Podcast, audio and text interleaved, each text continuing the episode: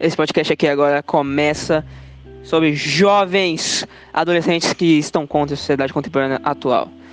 Temos aqui cinco participantes, cinco noias, que irão dessa vez falar sobre os assuntos mais diversos que não fazem o mínimo sentido, mas são muito interessantes.